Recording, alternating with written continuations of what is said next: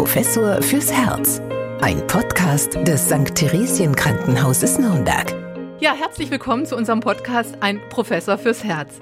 Ich bin Anja Müller und äh, wer jetzt glaubt, dass es sich hier um eine schnulzige Arztserie handelt, den muss ich jetzt leider gleich enttäuschen.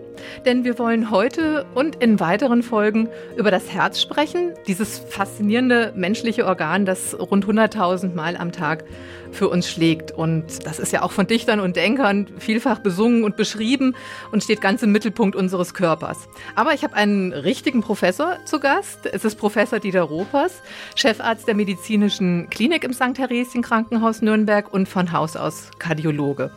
Also schön, dass Sie da sind, Herr Professor Ropers. Ich freue mich auf unser Gespräch. Ja, liebe Frau Müller, ich freue mich auch ganz besonders über dieses äh, neue Forum eines Podcastes übers Herz und ich bin ganz gespannt, was uns in dieser Folge und in den vielen Folgen, die noch kommen werden, ja, alles so erwartet.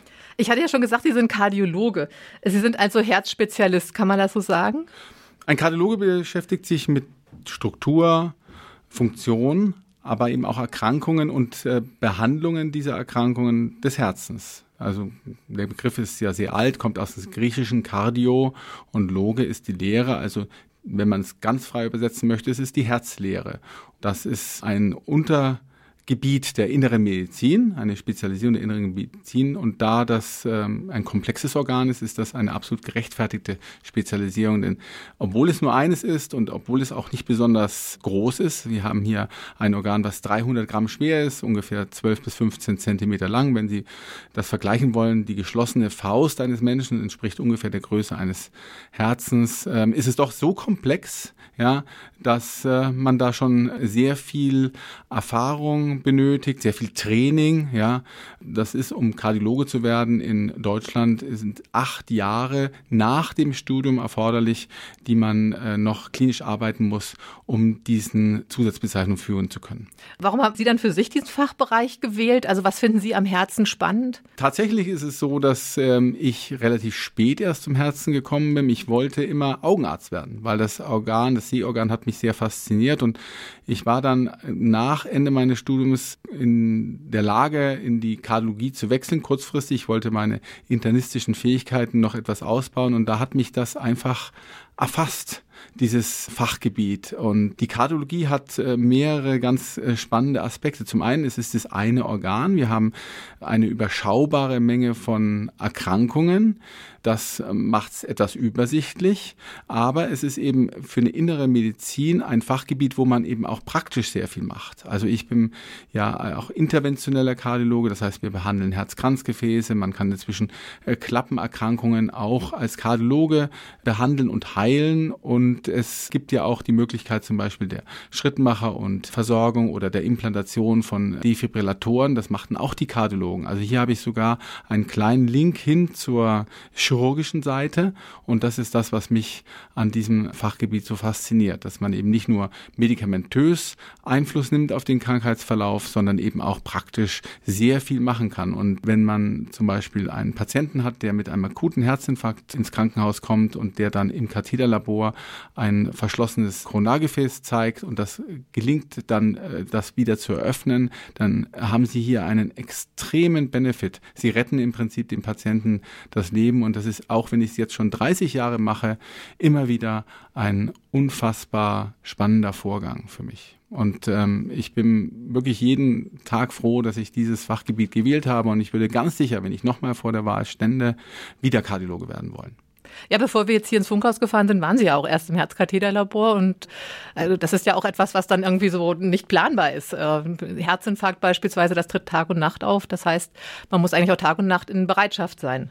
Das muss man. Wir haben auch eine 24-Stunden-Bereitschaft am Theresienkrankenhaus, wo wir sieben Tage in der Woche, 365 Tage im Jahr für Herzinfarktpatienten da sind. Und da ist es zwei Uhr nachts oder vier Uhr morgens. Ja, es ist äh, immer wieder wichtig, dass man auch mit dem Team dort, mit einem hochqualifizierten Team, diese sehr kranken Patienten behandelt. Und das ist prognostisch extrem relevant.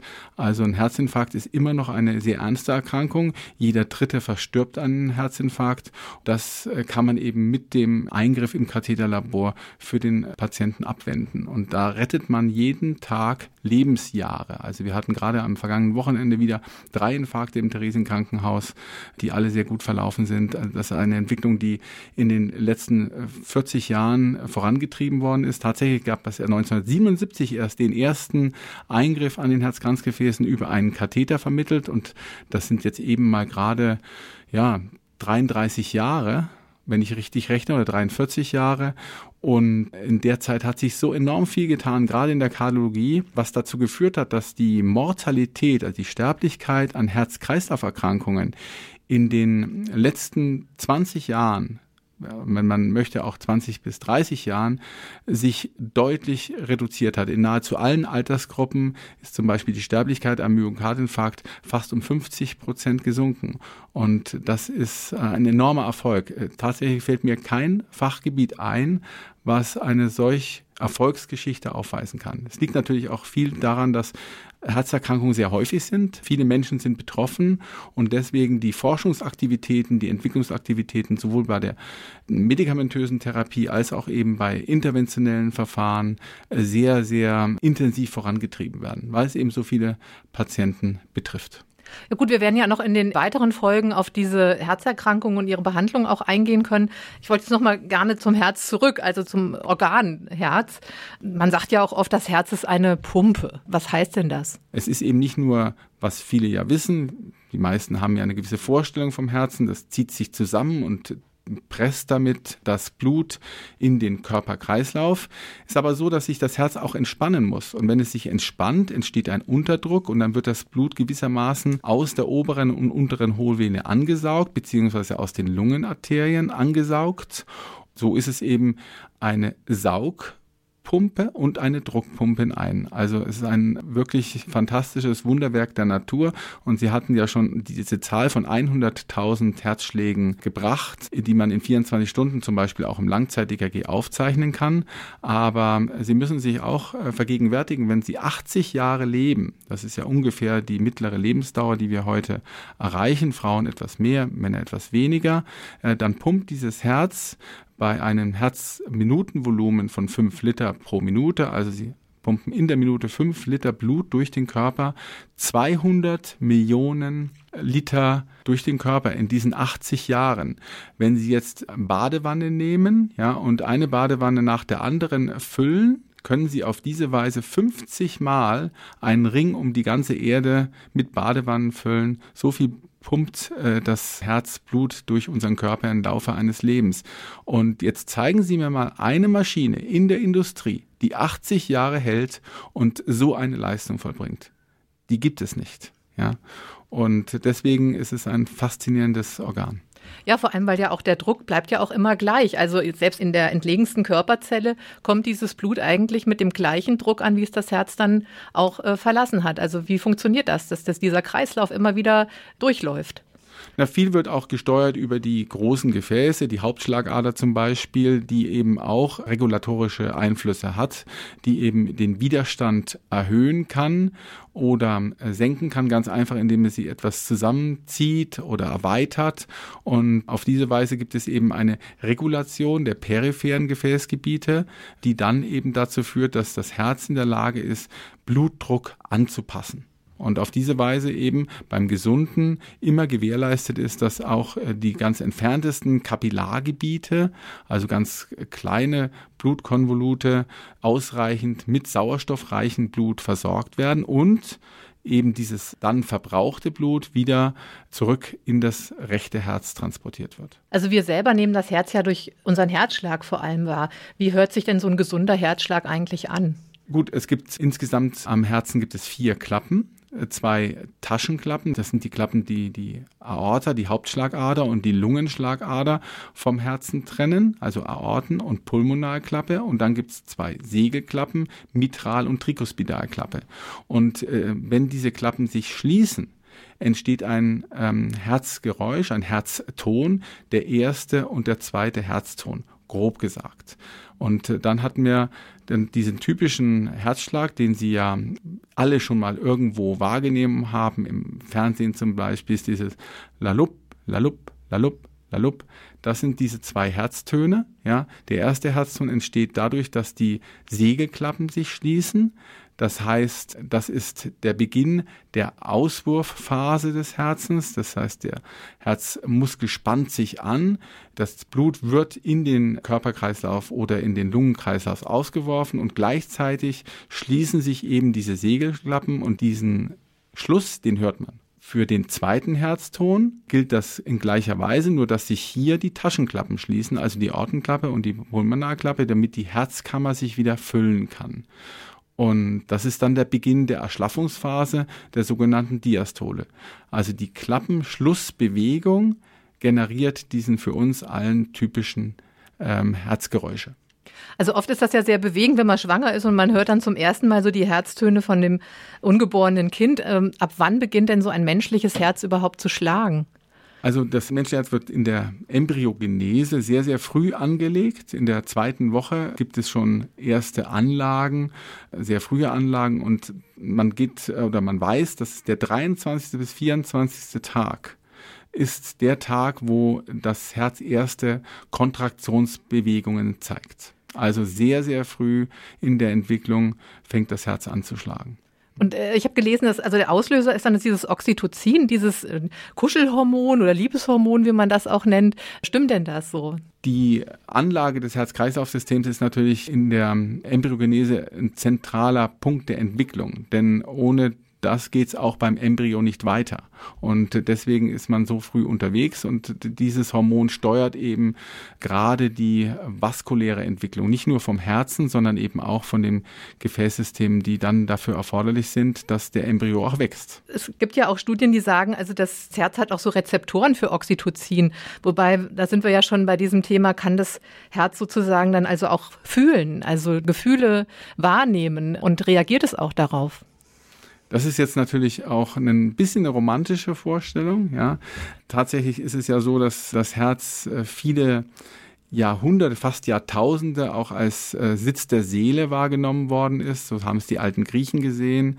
In dem Mittelalter dann äh, kamen Betrachtungen zur Liebe dazu. Die, der deutsche Minnegesang insbesondere hat das Herz ins Zentrum der Liebe gestellt und das hat sich ja beides im Grunde bis in die heutige Zeit auch bewahrt, ja, äh, was an sich ein schöner Gedanke ist. Was so, so Fühlen betrifft, ähm, es ist natürlich so, dass Emotionen sich auf Herzen äh, fortsetzt, äh, einfach durch Erhöhung der Herzfrequenz zum Beispiel, Erhöhung des Blutdruckes. Das Herz kann auch leiden tatsächlich. Also wenn es zum Beispiel äh, wahrnimmt, dass es zu wenig Sauerstoff bekommt durch die Herzkranzgefäße, dann haben sie Schmerzen. Ja, die sind zum Teil wirklich sehr gravierend bis hin zum Vernichtungsschmerz und der dann verbundenen Todesangst. Aber fühlen im emotionalen Sinn äh, weiß ich jetzt nicht, ob ich das jetzt wissenschaftlich äh, gut begründen lässt. Die Vorstellung ist eigentlich ganz schön. Ja, kommen wir trotzdem nochmal zu dieser, zu, zu dieser romantischen Idee, wie Sie sagten. Ist es denn so, dass Männerherzen und Frauenherzen sich unterscheiden? Äh, definitiv, definitiv. Also nicht anatomisch. Ähm, Männerherzen sind natürlich äh, ein bisschen größer als Frauenherzen, aber der Umgang mit dem eigenen Herz ist ein anderer. So sieht man immer wieder, dass äh, Frauen jetzt wieder beim Thema Herzinfarkt schlechter versorgt werden in der Realität, weil sie selber Herzschmerzen, die verbunden sind mit Durchblutungsstörungen, anders wahrnehmen. Da spricht man dann von atypischen Beschwerden, während Männer oft typische Beschwerden haben, also belastungsabhängiger Druckschmerz zum Beispiel auf der linken Seite mit Ausstrahlung. Das ist ja das, was gemeinhin als typisch angenommen wird. Und das ist eben häufig auch etwas, was die Patienten berichten. Bei Frauen ist es oft ganz anders. Da ist es nicht streng belastungsabhängig. Der Schmerz ist vielleicht mehr rechtstorokal. Und ähm, auf diese Weise gehen Frauen verzögert zum Arzt und werden eben dann auch weniger äh, schnell behandelt und haben dadurch eine eingeschränktere Prognose. Also das ist sicherlich wahr. Auf der anderen Seite haben wir bei Frauen ähm, öfter mal ein Projektionsorgan, das Herz als Projektionsorgan. Das heißt, wenn man seelische Nöte hat, dann werden dann funktionelle Herzbeschwerden wahrgenommen. Dann hat man eben Druckschmerzen oder Herzklopfen öfter. Und das macht dann die Diagnostik schwierig. Also Männer- und Frauenherzen schlagen sicher nicht gleich. Ja, das ist ja natürlich auch eine spannende Frage, die wir noch in den nächsten Folgen auch nochmal behandeln wollen. Für heute war es das erstmal übers Herz. In der nächsten Folge unterhalten wir uns darüber, was dem Herzen gut tut. Ich freue mich, dass Sie dabei waren und grüße Sie von uns aus von ganzem Herzen. Auch von mir herzliche Grüße, bleiben Sie gesund. Ein Professor fürs Herz. Ein Podcast des St. Theresien Krankenhauses Nürnberg.